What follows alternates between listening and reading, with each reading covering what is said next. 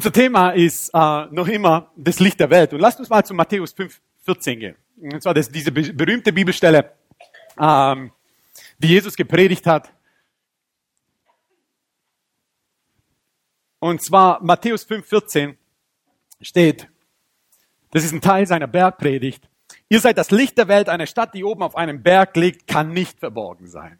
Man zündet auch nicht eine Lampe an und setzt sie unter den Scheffel, sondern auf das Lampengestell. Und sie leuchtet allen, die im Hause sind. So soll euer Licht leuchten vor den Menschen, damit sie eure guten Werke sehen und euren Vater, der in den Himmeln ist, verherrlichen.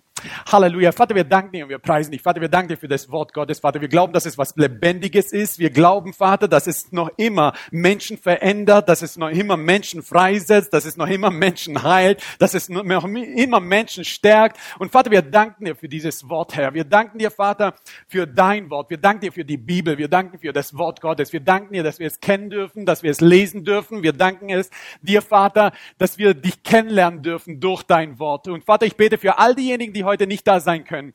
Vater, dass sie gesegnet werden, dass sie gestärkt werden, Vater, dass sie in deiner Gegenwart, Vater, ummantelt werden und gestärkt werden in Jesu Namen.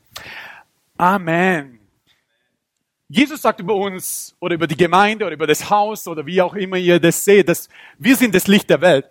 Und meine Frage als allererstes ist, wenn Menschen wirklich von außen kommen und wenn sie uns antreffen, sehen sie wirklich das Licht der Welt? Und oder sind sie überrascht, sind sie geschockt oder sind sie was auch immer? Diese Woche war äh, wieder so eine Situation, ich war im CrossFit, also im Fitnessstudio, und dann kommt jemand auf mich zu, ganz, ganz so ein bisschen aufgelöst und sagt, Age, Age, die nennen mich Age dort, weil Hirvoe, dafür braucht man, äh, um Hirvoe auszusprechen, braucht man ein Studium. Ähm, meine Frau nennt mich noch immer Schatz und ich weiß noch nicht, ob es ist, weil sie mich mag oder noch immer meinen Namen nicht sagen kann, aber ähm, auf jeden Fall sagt er, H, H, H, sagt ich, ja, habe ich gedacht, boah, ich habe irgendwas falsch gemacht. Dann sagt er, bist du Pfarrer? ich so, naja, nicht ganz, aber so in die Richtung geht schon. Sagt, sagt er, ja, bist du Pastor? Sag ich, ja, wieso? Sagt, wie kommst du drauf? Ja, hier wird das erzählt und ich kann mir das gar nicht vorstellen bei dir habe ich gedacht, ey, ist das jetzt gut oder ist das jetzt schlecht? Weiß ich meine so, ist es, weil ich so nicht so aussehe oder weil ich nicht so lebe? Weiß ich meine so, habe ich mir gedacht, ah, gedacht, nein, du siehst gar nicht so aus. Sag ich, pff, danke, weil genau das, was von innen rauskommt, das ist das Wichtige, wie, wie es aussehen soll. Hier, da gibt's diese eine Geschichte von von Jesus in Markus 7, wo wo die Jünger haben haben gegessen, ohne Hände zu waschen. Oh, und ich kann das voll nachvollziehen, weil hey, bevor wir essen, sage ich zu meinem Sohn zehnmal, Schatz, hast du Hände gewaschen?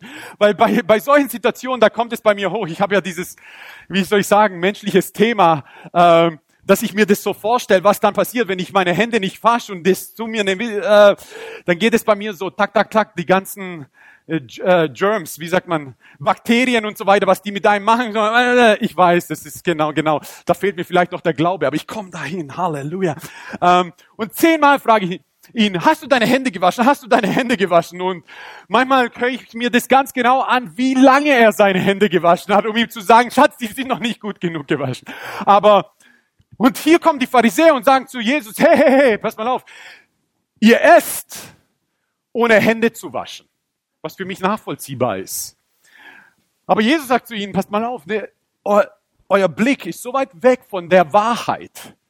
Ihr habt euch so weit weg davon entfernt. Und am Anfang war es aber so, ihr wolltet sozusagen die Wahrheit nicht verdrehen, aber ihr habt um die Wahrheit so viele Grenzen gesetzt, so viele, so viele, so viele Mauern gesetzt, dass ihr so weit weggerückt seid von der Wahrheit und es gar nicht mehr erkennt, was eigentlich Gottes Wort ist. Und er sagt, ihr, ihr, ihr haltet die Verkündigung, Verkündigung der Menschen, die Verkündigung eurer Lehrer, aber das Wort Gottes, von dem seid ihr schon lang weg, weil nicht das, was in einen hineinkommt, nicht das, wie jemand aussieht, verunreinigt einen, sondern was aus ihm rauskommt. Und was Jesus gemacht hat, Jesus hat, Jesus war das Licht der Welt, mehr wie alle anderen und jemals sein werden. Und hoffentlich sind wir das Licht der Welt. Und hoffentlich, wenn Menschen kommen und wenn Menschen uns begegnen, hoffentlich begegnen sie Jesus. Hoffentlich begegnen sie dem Vater, weil das ist das, das ist das Ultimative, um das es, um was es geht, ist, dass Menschen, wenn sie uns begegnen, dass sie Gott begegnen, dass sie möglicherweise geschockt sind, überrascht sind, dass du wirklich Christ bist, dass sie überrascht sind, dass sie, dass sie baff sind, wenn sie dich sehen und denken, hey, Christen können auch so sein, beziehungsweise Christen können wirklich das Licht der Welt sein. Es, nächsten, nächsten Monat bin ich in Indien und da gibt's eine Geschichte von Mahatma Gandhi. Mahatma Gandhi ein Widerstandskämpfer beziehungsweise der friedvoll den Widerstand angeleitet hat in, in Indien. Er war ein Rechtsanwalt und war, hat sich gegen den Rassismus aufgestellt. Und wisst ihr, was Mahatma Gandhi gesagt hat? Er hat gesagt, Mahatma Gandhi hat gesagt, ich wäre schon lang Christ, wenn ich nicht die ganzen Christen sehen würde. Mahatma Gandhi hat gesagt, das Problem ist, was ich lese, was Jesus schreibt, was Jesus geschrieben, ich liebe es, was er geschrieben hat. Ich liebe die Bibel, die ist so wahr, sie ist so voller Wahrheit. Aber das, was ich sehe im Leib Christi, ist nicht das, was ich lese. Wenn ich das nicht sehen würde, was ich, was ich, wenn ich das sehen würde, was ich lese, wäre ich schon lange Christ. Und ich heute in Indien, wenn ich nach Indien gehe, das ist eins der krassesten Sachen, wenn du nach Indien kommst, weil wenn du nach Indien mit dem Flugzeug in Indien ankommst oder in Nepal, oder in Burma ankommst, dann, dann kommst du raus aus diesem Flugzeug und das erste, was dir entgegenkommt, sind diese Gerüche, die ich zwar liebe, ist diese, ist diese, ist, ist diese Hitze, die dir entgegenkommt und in diese, diese Luftfeuchtigkeit, dass du nicht weißt, hey, das Erlebnis, das ich hier jetzt habe, ist es im Leib oder außerhalb vom Leib. so, so krass ist es. Aber das, was in der Atmosphäre ist, das macht, das, das versucht dich irgendwie wie zu, einzunehmen, zu fesseln. Warum? Weil in Indien hast du heute 300 Millionen Götter. 300 Millionen Götter werden in Indien angebetet. Und Mahatma Gandhi, der, der, der so hoch gepriesen wird, der fast zu einer Gottheit aufgestiegen ist in, in, in, in ihrem Verbund beziehungsweise in ihrem Land. Mahatma Gandhi sagt, ich wäre schon lang Christ,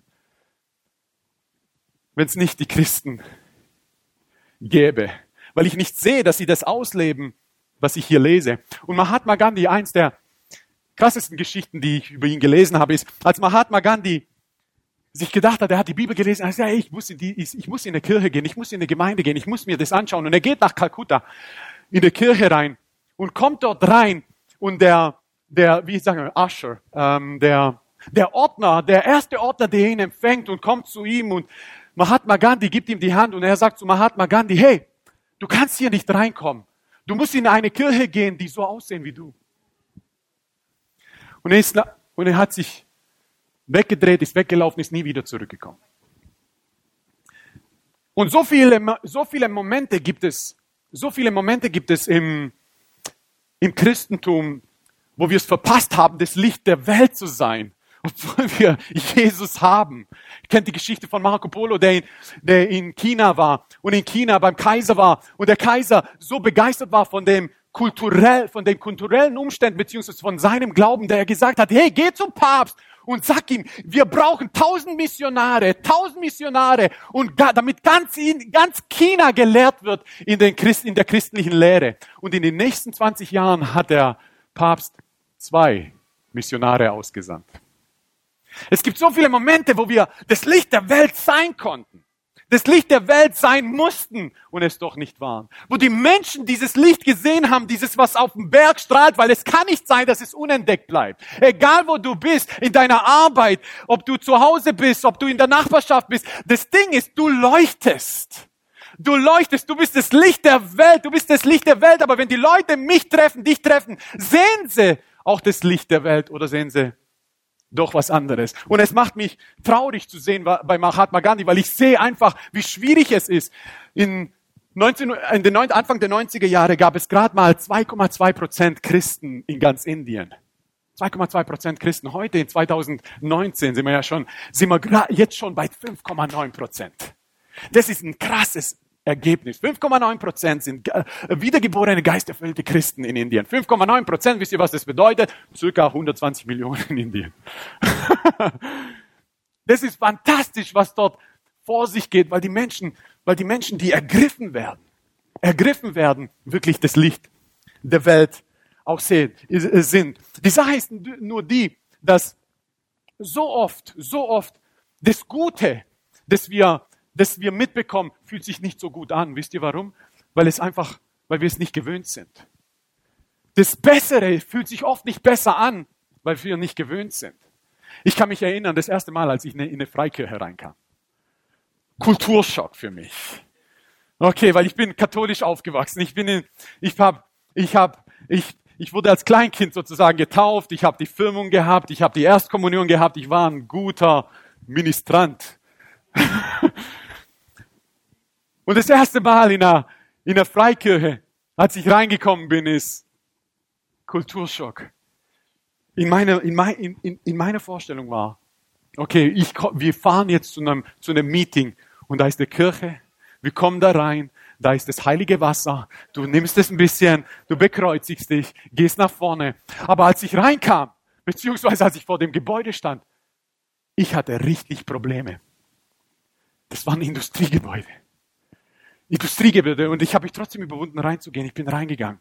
Und ihr wisst was, ich hab, bin da reingegangen, ich habe ich hab ein Heftchen gehabt mit meinen Aufschrieben und so weiter. Und auf diesem Heftchen hatte ich einen Aufkleber, die Maria aus Medjugorje. Wisst ihr, so bin ich da reingegangen. so bin ich da reingegangen und, und, und komm da rein. Und ich kann mich erinnern, das Ding ist, ich, ich, ich habe diesen Kulturschock erlebt, weil weil alles, was ich gesehen hat, hat sich in mir gesträubt. Ich wollte das nicht, weil das einfach sich nicht gut angefühlt hat, nicht besser angefühlt hat. Aber alles, was ich gesehen habe, ist dieses Licht in diesen Menschen, die mich sowas von, die mich sowas von herzlich aufgenommen haben. Und ich kann mich erinnern, wie sie, wie sie die Hände hoben beim Lobpreis und ich, ich stand nur da und habe gedacht, das gibt's doch nicht. Und alles, was ich geschafft hat, ist wie so zu machen. Weil alles, was ich gewohnt war, war so zu machen. Und es hat bei mir, hat es lange gedauert, bis ich meine Hände gehoben habe. Und wenn ich keine Schulterschmerzen habe vom Fitnessstudio, hebe ich sie noch immer als allererstes. Und, aber am Anfang hat sich dieses Gute nicht besser angefühlt für mich. Am, am Anfang hat sich dieses, dieses, dieses Richtige nicht unbedingt richtig für mich angefühlt. Weil die Sache ist die, dass wir alle in einer gewissen Kultur aufgewachsen sind, jeder von uns. Und jeder von uns lebt eine gewisse Kultur aus. Und jeder von uns hat aber auch Gaben. Jeder von uns ist, ist, ist gesegnet von Gott. Jeder von uns. Wie kann es anders sein? Denn du bist wundervoll und fantastisch gemacht. Du bist in seinem Abbild geschaffen worden. Alles hat er in dich hineingelegt. Es ist einfach nur fantastisch, was er, aber manchmal ist die Kultur, in der wir aufgewachsen sind, die hält uns manchmal ein bisschen zurück, weil die Gaben sind nicht das Thema. Die Kultur ist oft das Problem. Wir bauen unseren Dienst nicht auf Gaben auf. Wir glauben an Gaben, sondern wir bauen unseren Dienst in der Kultur auf. Wir glauben, ich glaube an die Gabe der Heilung. Aber ich will keinen Dienst aufbauen auf der Gabe der Heilung, sondern ich will einen Dienst aufbauen, wo Heilung zur Kultur wird. Ich will nicht einen Dienst aufbauen, wo wir über Liebe sprechen. Wir wollen nicht etwas sehen, sondern wir wollen sehen, dass Liebe wirklich in unserer Kultur ist. Wir wollen all diese Sachen sehen, weil das Ding ist, alles was gut ist, fühlt sich nicht immer besser an. Schaut mal, Jesus kommt nach Nazareth in seine Heimatstadt und sie sind überrascht von dem, wie er gepredigt hat und sie sind sogar begeistert und am Ende, am Ende sagen sie, weißt du was, was will denn der? Wir wissen doch, von wem er abstammt. Wir wissen doch, wer er ist und wollen ihn am Ende, dringen ihn zurück und wollen ihn töten. Oder noch krasser, hier kommt er zu den, zu den Gerasenern und, und kommt dort und da ist, ein, da ist ein Gerasener, der so voll von Dämonen geplagt wird, dass er wirklich die ganze Umgebung in Terror gehalten hat. Jesus kommt, befreit ihn. Menschen kommen, strömen hin, sehen diesen Gerasener, der besessen war, der sie so geplagt hat. Auf einmal war er frei und die Me Menschen sehen das. Und wisst ihr, was sie sagen?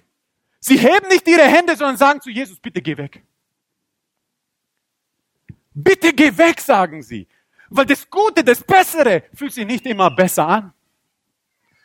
Weil es nicht mit unserer Kultur übereinstimmt, weil es nicht mit dem übereinstimmt, was wir eigentlich haben wollen, weil in, de, in, dem, von, in, dem wir, in dem wir es gewohnt sind zu leben und das Licht der Welt zu sein, hat nichts oder weniger was mit Gaben zu tun, viel mehr was mit der Kultur zu tun, die wir ausleben.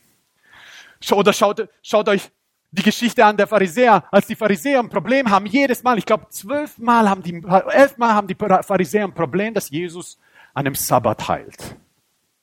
Und Jesus muss es ihnen erklären, passt auf, nicht der Mensch ist für den Sabbat da, sondern der Sabbat ist für den Menschen da. Und trotzdem haben sie es nicht kapiert, sondern sind weggegangen und haben sich darüber Gedanken gemacht, wie sie ihn doch umbringen sollen. Hier ist das Licht der Welt. Hier ist das Beste, was es gibt. Aber das Gute, das Bessere, das Vorzügliche fühlt sich nicht immer so an, weil es muss manchmal durch uns durchgehen. Die Gaben sind nicht das Problem. Wir sind sowas von begabt. Wir sind sowas von gesegnet. Wir, sind, wir haben Möglichkeiten, wie es die Menschen noch nie zuvor hatten in der ganzen Menschheitsgeschichte. Diese Möglichkeiten, die wir haben. Mehr Gebete werden in den, zum Himmel gesandt wie jemals zuvor in der Christenheit, wie jemals zuvor. Mehr Gebetshäuser, mehr Gemeinden, mehr Christen sind da. Die Gaben sind nicht das Problem, die Kultur ist es. Schaut mal, ich liebe, ich liebe die, ich liebe Sport, okay? Ich könnte irgendwie, bei Sport könnte ich alles anschauen. Im Dezember gab es sogar die Dart-WM, sogar sie habe ich mir angeschaut, obwohl ich kann mir nicht vorstellen, ich kann mir nicht vorstellen, dass es Sport ist, okay? Ich meine so, egal wie groß dein Bauch ist, weiß man so, genau, du musst, alles was du machen musst, ist eigentlich nicht zu viel Bier trinken, weißt du? Also, naja, anyways. Aber ich kann mir irgendwie alles anschauen. Aber ich liebe mir die Dinge anzuschauen. Wisst ihr, zum Beispiel, es gibt interessante Sachen. Es gibt diese besonderen, besonderen Orte auf der Welt. Es gibt diese besonderen Orte auf der Welt, wo besondere Menschen hervorkommen. Und zwar zum Beispiel gibt es einen Ort in Kenia und einen Ort in Äthiopien. Zum Beispiel in Äthiopien gibt es einen Ort, der heißt Bekochi. In Bekochi, aus Bekochi sind 17.000 Einwohner. Aus Bekochi kommen in den, aus, in den, die zehn, zehn Goldmedaillengewinner im Langstreckenlauf der letzten 15 Jahre bei Olympischen Spielen. Aus einem einzigen Ort. Und du kannst dich fragen, ja, ja, das ist bestimmt das Essen dort. Nein, glaub mir, es ist es nicht. Du kannst dir denken, das ist die Luft dort. Nein, nein, ist es nicht. Du kannst dir vielleicht denken, hey, es ist sozusagen, ja, die Voraussetzungen, die sie haben, die sind anders. Nein, nein, ist es nicht. Schaut mal die Voraussetzungen, die sie haben. Und das ist, Marco, und das ist der Trainingsort in Bekochi, Äthiopien. Du würdest dir, du, weißt du, wenn, wenn du dir denkst, die, die, die meisten Goldmedaillengewinnern aus den letzten 15 Jahren im Langstreckenlauf, du würdest doch sagen, die haben die besten Voraussetzungen, es gibt. Das ist da, wo sie laufen. In, es gibt einen Ort in Iten, Kenia, 42.000 Einwohner. Und wenn du Bekochi und Iten zusammennimmst, kommen aus den letzten 15 Jahren kommen 80 Prozent der Medaillengewinner aus, nur aus diesen zwei Orten. Das ist Iten in Kenia. Die Sache ist nicht die, es ist nicht die Begabung, es ist nicht die Voraussetzungen, die uns befähigen, etwas Großes zu bewirken. Es ist die Kultur. Und alles, was du hier siehst, wenn du nach Bekochi oder Iten kommst, ist die Kultur. Sie, sie übermannt dich. Und zwar ist Lauf, äh, Langstreckenlauf. Und es ist so stark in der Kultur drin, dass jeder davon, jeder wird davon angezündet. Es ist Licht dort an diesem Ort. Und es wird die, und es, was es erreicht, ist, dass die ganze Welt wird erreicht. Und schaut mal, es gibt einen Ort in Kingston, Jamaika. Da kommen aus den letzten 15 Jahren die meisten Medaillengewinner im Sprint. Und du denkst dir, hey, wahrscheinlich haben sie fantastische Voraussetzungen, wahrscheinlich haben sie tolle Bahnen, wahrscheinlich haben sie to tolle Fitnessstudios und so weiter. Nein, nein, nein, wahrscheinlich haben sie tolle Bananen und so weiter. Nein, nein, nein, nein, das ist es auch nicht. Sondern das ist da, wo sie trainieren. Am Jägerhaus, wenn ich auf Laufen gehe am Jägerhaus, ist die Bahn besser wie das, was du in Kingston siehst. Das ist sozusagen der MVP Track and Field Club, wo in den letzten 15 Jahren die meisten Medaillengewinnern bei Welt- und äh, Weltmeisterschaften und Olympischen Spielen hervorkommen. Und wollt ihr den und schaut mal der Trainer, das ist als das ist der Trainer, der erfolgreichste Trainer von allen Sprintern. Hier, das ist er.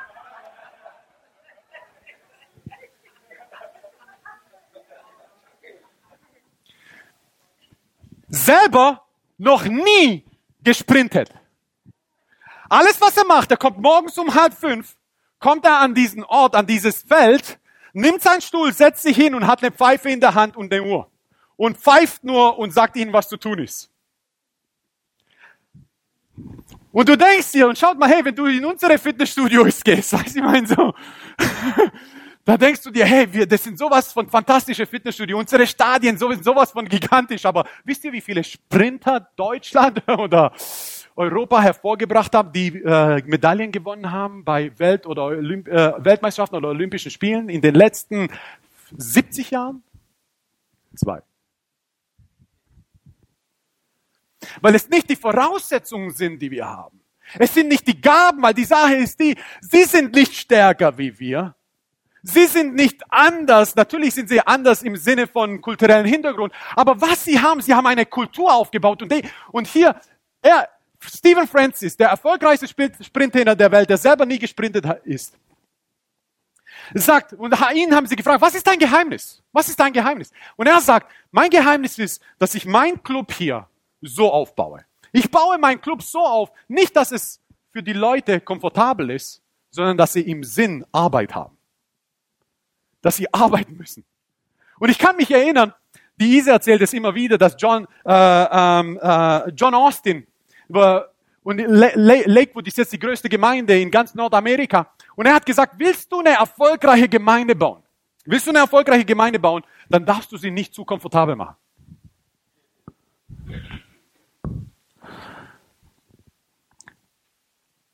Weil das Ding ist, wenn es zu komfortabel wird, dann wird man träge.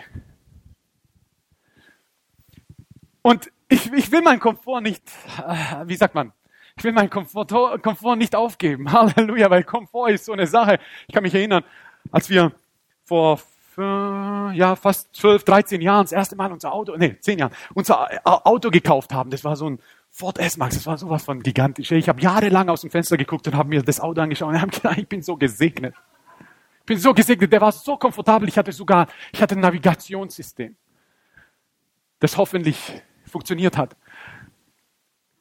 Und das Ding bis zum Schluss, sieben Jahre haben wir gehabt, bis zum Schluss war das sowas von ein gesegnetes Auto, das war sowas von komfortabel. Und, und dann war es einfach Zeit, ein neues Auto zu kaufen. Und wir haben ein neues Auto. Hey, wir, Isa hat das Auto geträumt, ich habe das Auto gesucht und exakt, was sie geträumt hat, habe ich dann gefunden. Wir sind nach Frankfurt hoch, haben es gehört. Hey, dieses Auto ist gigantisch. Weiß ich meine, so Ledersitze, Memory-Sitze, ich muss den Schlüssel nicht rausnehmen, sondern ich komme dahin, greif, greif an die Türklinke, mach das, mach die Tür auf und der Sitz geht in meine Position. Wisst ihr so, einfach nur gigantisch.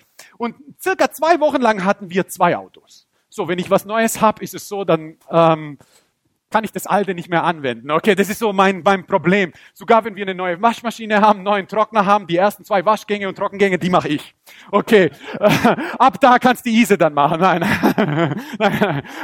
Also wenn irgendetwas Neues, ich mache das. Okay, ich, ich mache das. Aber nach zwei Wochen bin ich wieder sozusagen das alte Auto gefahren. Ich komme in das Auto rein und denke mir, oh, das, das alte Auto war wirklich alt. Auf einmal überall geknatter, gequietsche und so weiter. Der Ivo hat schon immer gesagt, das ist voll lautes Auto. Und er hat gesagt, Ivo, du hast keine Ahnung. Und auf einmal, aber das Ding ist, war das alte Auto schuld? Nein, nein, nein, nein. Das alte Auto war nicht schuld. Das neue Auto war schuld. Weil im Blick des neuen Autos, in diesem, in, dies, in diesem Komfort des neuen Autos war das alte nicht mehr so komfortabel und schön. Und das Ding ist, das ist mit der Herrlichkeit Gottes so. Wir gehen von Herrlichkeit zu Herrlichkeit. Und wenn du die neue Herrlichkeit erlebst, nicht, dass das alte nicht Herrlichkeit war. Wisst ihr, Mose hat Herrlichkeit erlebt. Oh ja, das war Herrlichkeit. Das war fantastisch. Das war gigantisch. Er hat Gott von Angesicht zu Angesicht gesehen. Und trotzdem sagte er zu Gott, Gott, lass mich deine Herrlichkeit sehen. Er wollte mehr, weil das mehr Hunger in ihm hervorgebracht hat. Und wir, wir schauen uns diese Geschichten an und lesen sie und denken, das war so herrlich, Gott. Und dann lesen wir im Hebräer, dass im Angesicht der neuen Herrlichkeit war das nicht mehr Herrlichkeit. War das Alte schuld daran? Nein, nein, nein, das Neue ist schuld daran. Und unsere Sache ist, wir wollen mit diesen Stämmen, die wir aufbauen, mit der Gemeinde, die wir aufbauen, mit dem, was wir machen, wie wir unser Leben leben, wie wir, wie wir dieses Jahr angehen. Wir wollen in neue Herrlichkeit hineintreten. Wir wollen den Menschen mehr Licht zeigen, als wir es jemals waren. Aber das Ding ist, mehr Licht heißt nicht mehr Gaben, mehr Licht heißt die Kultur Christi anzunehmen, aufzunehmen, auszuleben, mehr wie jemals zuvor. Wisst ihr das?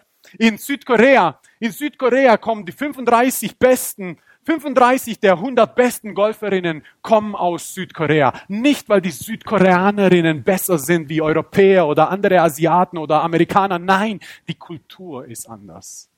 Wisst ihr, dass in Ternaby, das ist ein Ort, ein 500 Seelenort in Schweden, aus diesem Ort kommen einige der besten Skirennläufer aller Zeiten. Nicht, weil dieser Ort so besonders ist, sondern weil eine Kultur dort aufgebaut ist und jeder schaut auf diesen Ort. Wisst ihr, dass Island 338.000 Menschen in Island leben?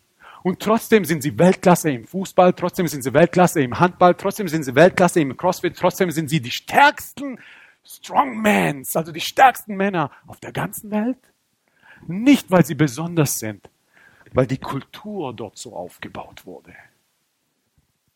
Und das Problem sind nicht die Gaben, das Problem sind nicht unsere Stimmen, das Problem ist nicht, wie wir aussehen, wie wir aufgewachsen sind. Das, die Sache ist die, wir müssen eine Kultur schaffen, wo das Königreich ausgebreitet wird, wo Menschen das Licht sehen und wissen, das ist Licht, wo Menschen Licht sehen und dahin kommen und Gott begegnen, wo Menschen es sehen und die Gaben sind nicht das Problem. Und Jesus sagt, schaut mal, beziehungsweise Paulus in 1. Korinther 12, 31, nachdem er die ganzen Gaben den Korinthern mitgeteilt hat. Und was er, er, mit, er teilte die Gaben den Korinthern mit.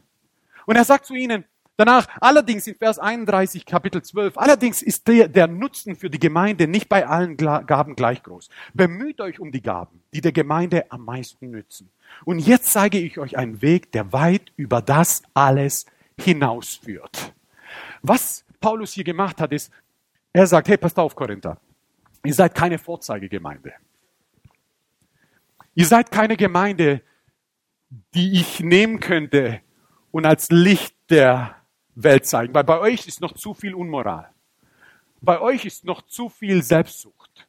Bei euch ist noch zu viel, sind zu viele Sachen, die Jesus Christus nicht widerspiegeln. Ja, schaut mal, hey, bei euch sind Gaben am Werk. Ja, ja, ja. Und ja, nimmt die Gaben an, die Gaben, die am meisten der Gemeinde nützen, die meist, am meisten den Menschen nützen. Aber weißt ihr was? Ich will euch noch einen viel vorzüglicheren Weg zeigen. Und er sagt, und dann wissen wir, das, hohe Lied der Liebe, beziehungsweise äh, Kapitel 13 ist, fängt er an, über Liebe zu sprechen. Und Liebe ist keine Gabe. Liebe ist Kultur. Liebe ist eine Frucht. Und eine Frucht, eine Gabe wird dir gegeben, eine Gabe bekommst du, ohne etwas dafür manchmal tun zu müssen. Einfach nur, wer du bist. Gottes Kind. Aber die Frucht, Liebe, muss kultiviert werden.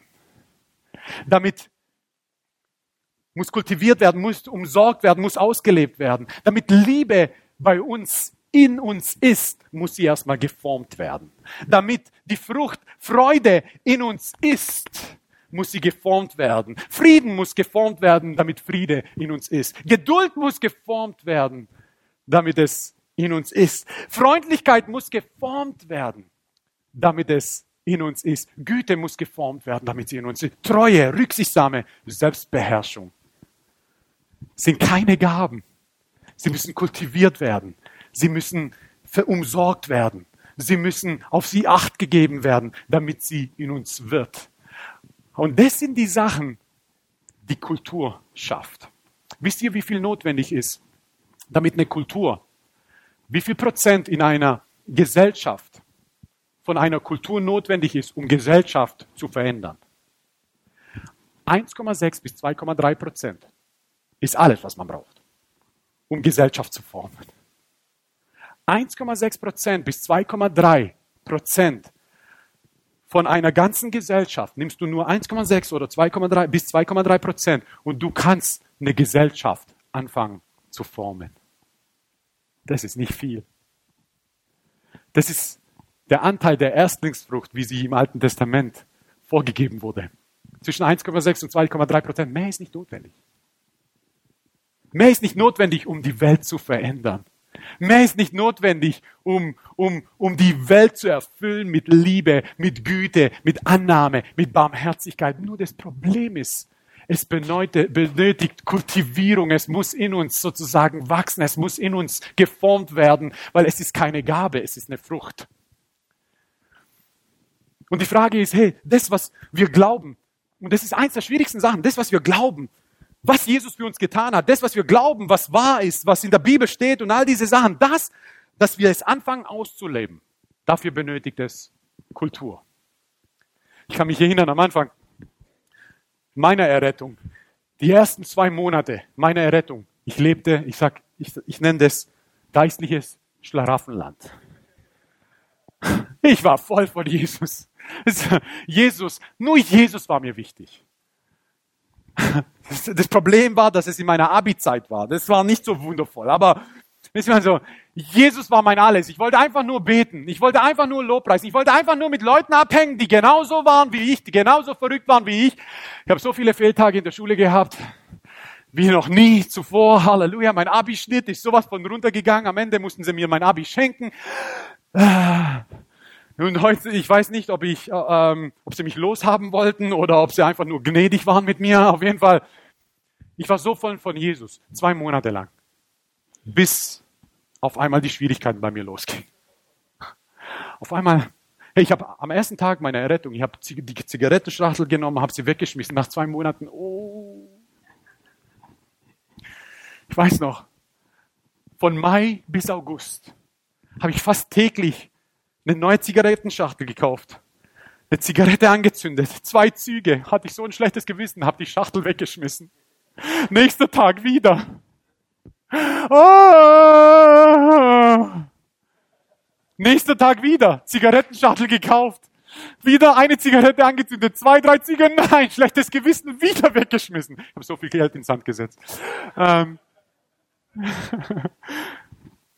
Und es waren so Sachen, die Sache ist die, dass, ja, ich wurde so gesegnet von Jesus, er hat mich verändert, er hat mich verwandelt, er hat mich errettet, er hat, wisst ihr, der Himmel wurde für mich geöffnet. Die Sache ist nur die, dass Kultur in mir, in mir noch nicht geformt wurde. Und ich wusste nicht, was ich machen soll. Ich habe gesagt, Jesus, ich habe geschrien, wirklich, ich habe gesagt, ich schaffe das nicht, wie soll ich das machen? Bis ich einmal diesen Traum hatte. Und in dem Traum bin ich in, bin ich in, in Stuttgart in der Schleierhalle und die ist voll von Menschen und wie, es ist ein Sportereignis, weil ich Sport so mag. Deswegen redet Gott so einfach äh, über Sport zu mir. Und in, da war, da war ein Armdrückwettbewerb. Und da war so ein Riese da vorne, der einen nach dem anderen umgehauen hat. Einen nach dem anderen umgehauen hat. Und ich habe gedacht, boah, junger Fisch, das ist ein Monster. Weißt du, wie man auf der Straße so sagt, ein Bär, ein Monster, wow. Ähm, und auf einmal, er hatte keine Gegner mehr. Und dann haben sie gefragt, will jemand gegen ihn antreten? ich, ich habe mir gedacht, weiß ich habe mir gedacht, was, wem? Damals habe ich mir noch gedacht, welcher Idiot würde gegen ihn antreten wollen? Heute würde ich es anders sagen. Aber, und auf einmal sagt er mit den Fingern in meine Richtung und sagt, du! Und ich denke mir, wow, wer? Und er so, du! Und ich so, wer? Du! Und ich so, ich? Und er so, ja, du! Und ich habe mir gedacht, oh Schrott, das wird jetzt echt peinlich. Bin nach vorne gelaufen, habe mir gedacht, weißt du was? Ich werde ich werd es einfach nur über mich ergehen lassen. Ich hoffe, hier gibt es nicht so viele Leute, die mich kennen, weil das wird so peinlich.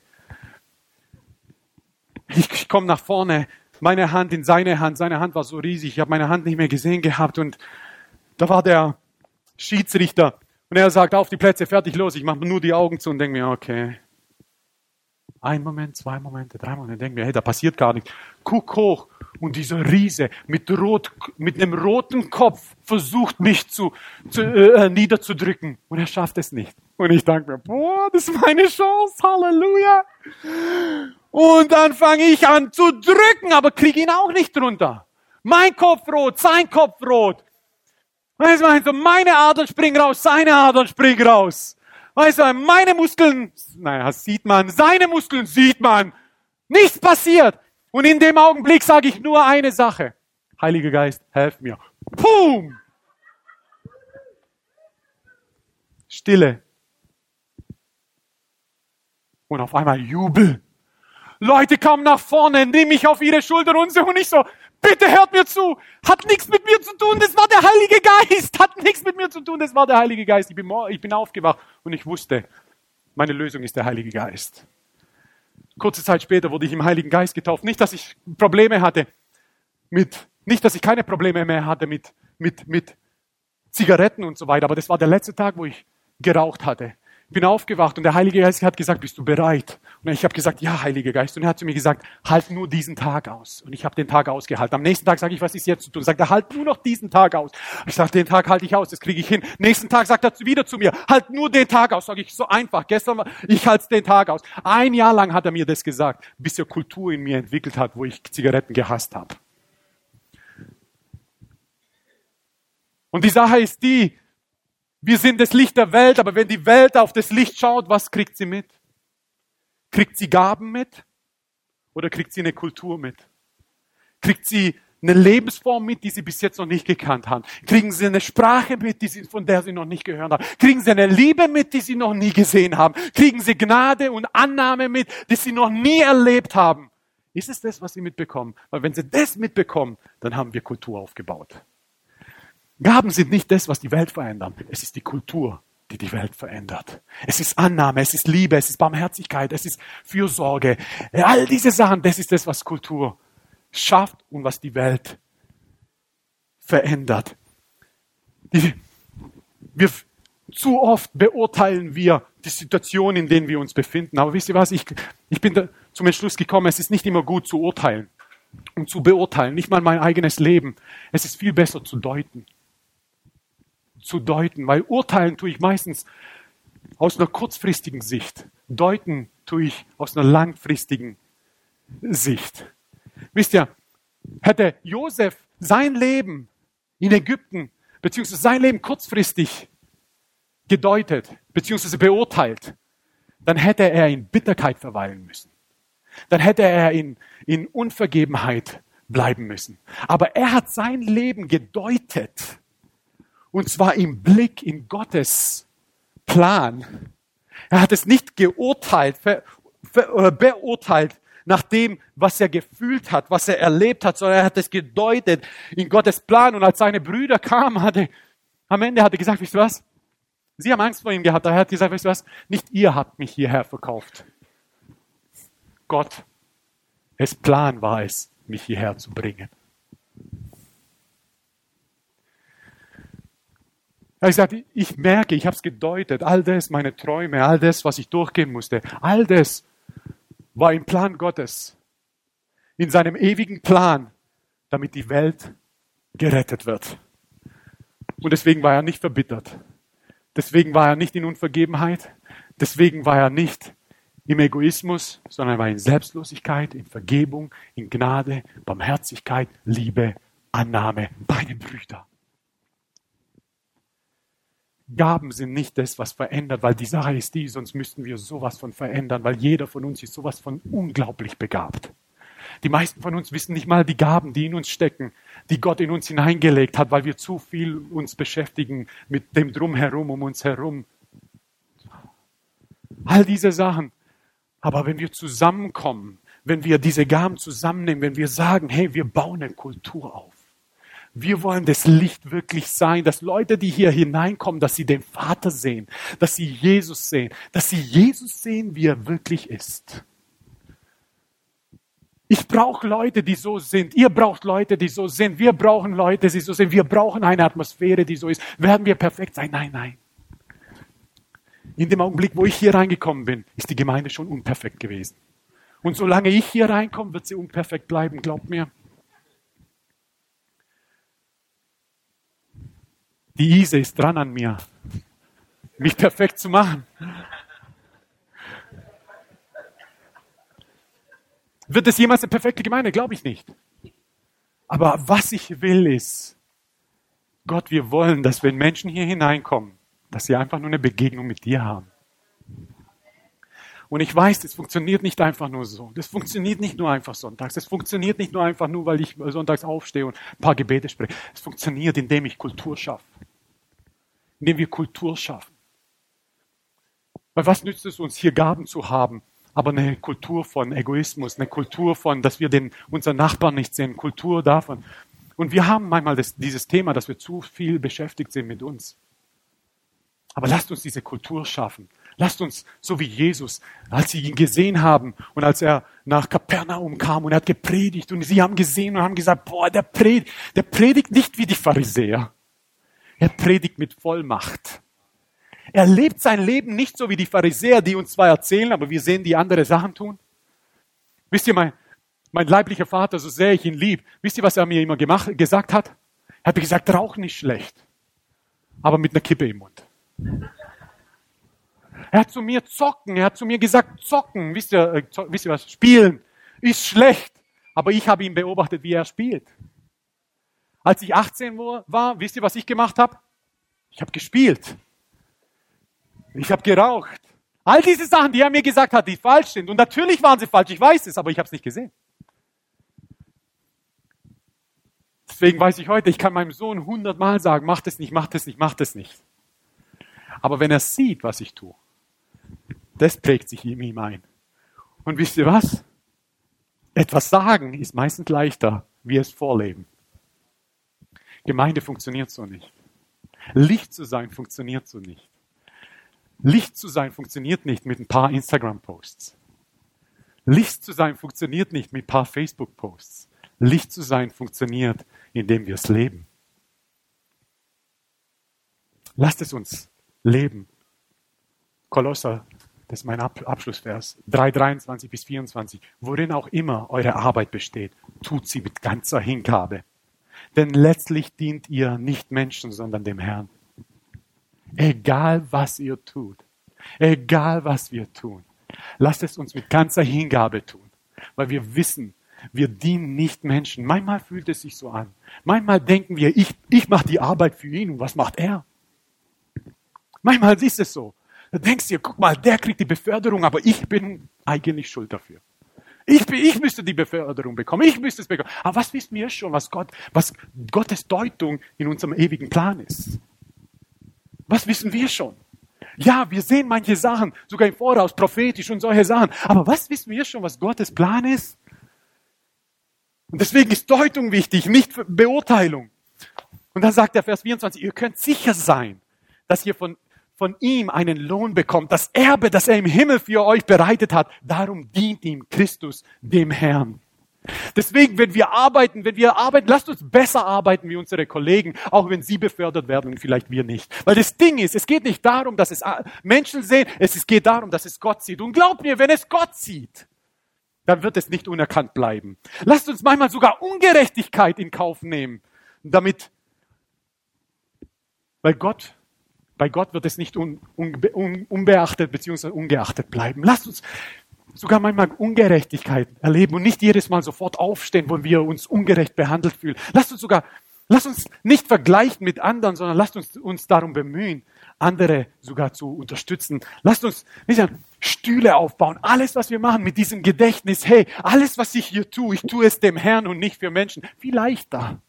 Viel leichter. Gestern, ich war so stolz auf die Leute, die hier waren, wo wir hier diese Sachen aufgebaut haben und die machen das Woche für Woche. Und ich hätte so gern ein Gebäude, ich hätte so gern ein Gebäude, wo wir einfach nur kommen können, wo wir einfach nur uns hinsetzen müssen. Und die meisten, die hierher kommen, die müssen sich einfach nur hinsetzen. Aber hier sind Leute, die gestern zwei Stunden hier gearbeitet haben, die alles aufgebaut haben und am Ende für jeden Stuhl gebetet haben, dass jeder, der auf den Stuhl sich setzt, dass er sich nicht einfach nur setzt, sondern dass er eine Begegnung mit Gott hat. Warum? Sie tun es nicht nur für Menschen, sie tun es für Gott. Weil der Lohn, den wir empfangen, der ist oben, der ist weitaus größer als alles andere, was wir hier empfangen können. Aber er ist so gütig, er ist so toll, er ist so liebevoll, er ist so barmherzig, dass wir sogar hier auf Erden hundertfach empfangen werden. Nicht wann und wie wir uns das oft vorstellen, aber wir werden, weil sein, er ist kein Lügner. Er ist kein Mensch, dass er ein Lügner sei. Und deswegen, wenn wir, wenn wir Gemeinde sind, wir sind Gemeinde, wir, wir, wir kommen nicht in die Gemeinde, wir sind Gemeinde. Wir sind das Licht der Welt. Lasst uns dieses Licht sein. Lasst uns, wenn Menschen uns begegnen und sagen, was, du bist Christ, wie kann das sein? Aber dann irgendwie macht es Sinn, weil du bist liebenswürdiger. Du bist, du bist barmherziger. Du hast ein anderes Leuchten und Strahlen in deinem Gesicht. Um dich herum ist es anders. Menschen, die mit dir reden, die fühlen sich anders. Menschen, die mit dir arbeiten, auf einmal, die, die sehen anders aus, sind motivierter. Lasst uns das sein. Lasst uns das sein. Fühlt sich nicht immer gut an. Weil gut ist nicht immer besser, fühlt sich nicht immer besser an. Besser fühlt sich nicht immer besser an. Diese Sachen. Aber deswegen ne, benötigt es Kultur.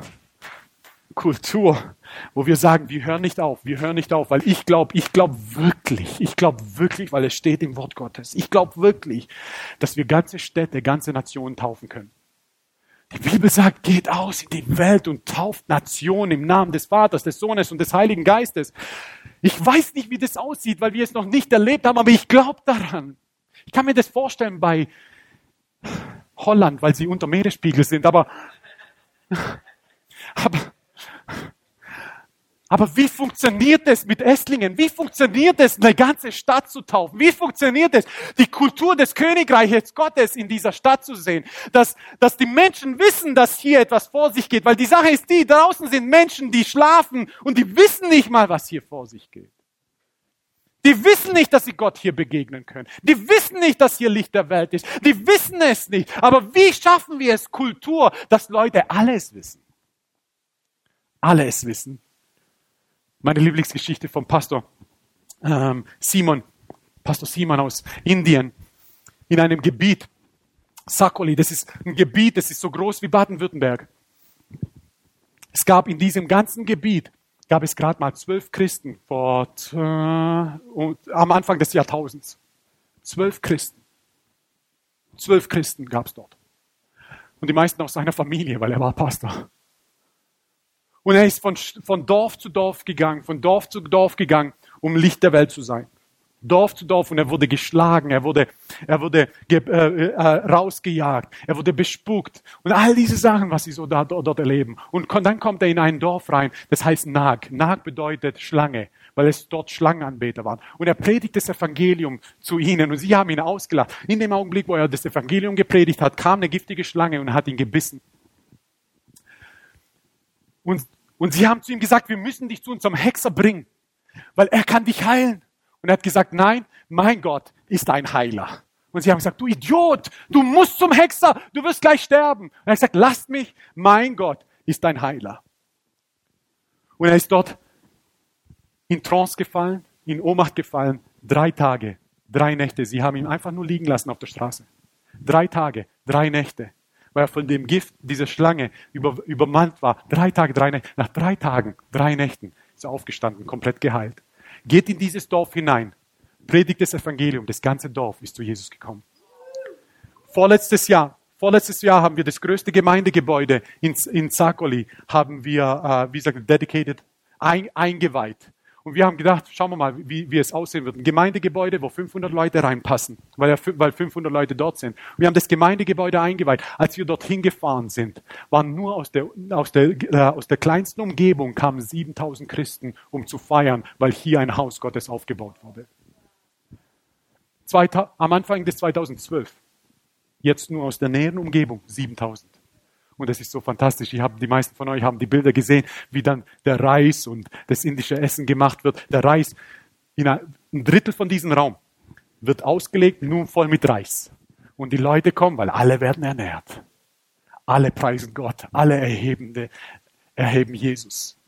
Eine Kultur wird geschafft, geschaffen. Eine Kultur wird geschaffen. Wie wird man Licht der Welt? Nicht durch Gaben, durch eine Kultur, durch die Frucht, des Geistes, in dem wir lieben, Selbstbeherrschung, all diese Sachen. Die kleinen Kinder wissen es besser wie ich, können es besser aufzählen wie ich. Wir wollen Kultur schaffen. Wie kriegen wir das hin? Wir brauchen unsere Gaben, wir brauchen uns miteinander, wir brauchen uns. Aber wir brauchen uns nicht nur füreinander, wir brauchen für all die anderen da draußen. Ich kann mich erinnern als letzte Story, sorry, irgendjemand, irgendwann, jemand muss mich mal stoppen. Wir brauchen Errettung nicht mehr. Wir sind errettet. Wir werden jetzt verwandelt von Herrlichkeit zu Herrlichkeit in dasselbe Bild, wie er ist. Aber andere brauchen eine Rettung. Andere brauchen eine Rettung. Andere brauchen eine Begegnung mit Gott. In einem Land wie Deutschland kann es nicht sein, dass so viele den, den Gott, den persönlichen Gott von ihm noch nie gehört haben. Das ist unglaublich, unmöglich. Sie brauchen ihn. Wie, hieß, wie heißt er? Bobby Connor hat gesagt, weil das Ding ist, wenn es nur um Errettung bei uns geht, dann brauchst du zwei Sachen dann brauchst du einen Evangelisten, der dich zu Jesus führt und einen, der dich sofort abschießt, damit du in den Himmel kommst. Aber darum geht es nicht. Darum geht es nicht. Es geht darum, wenn du jetzt das Licht der Welt bist, lass es alle wissen. Lasst uns die Kultur einnehmen, lasst uns die Gesellschaft einnehmen, lasst uns Esslingen einnehmen, lasst uns die Städte einnehmen, lasst uns alles drumherum einnehmen, weil das Ding ist, es ist in uns hineingelegt worden. Weil wenn ich es in Indien sehen kann, in Burma sehen kann, Nepal sehen kann, China sehen kann, Afrika sehen kann, wie viel mehr bei uns? Weil das Ding ist, sie haben kein anderes Essen, sie haben keine andere Luft, ja, ein bisschen schon, aber ihr wisst, was ich meine. Die Sache ist die, wir haben den gleichen Gott. Und darum geht es. Lasst uns das, was in uns ist, er, Christus, der die Welt überwunden hat, lasst uns gemeinsam die Welt überwinden. Aber es funktioniert nicht durch Gaben, sondern durch geschaffene Kultur. Amen.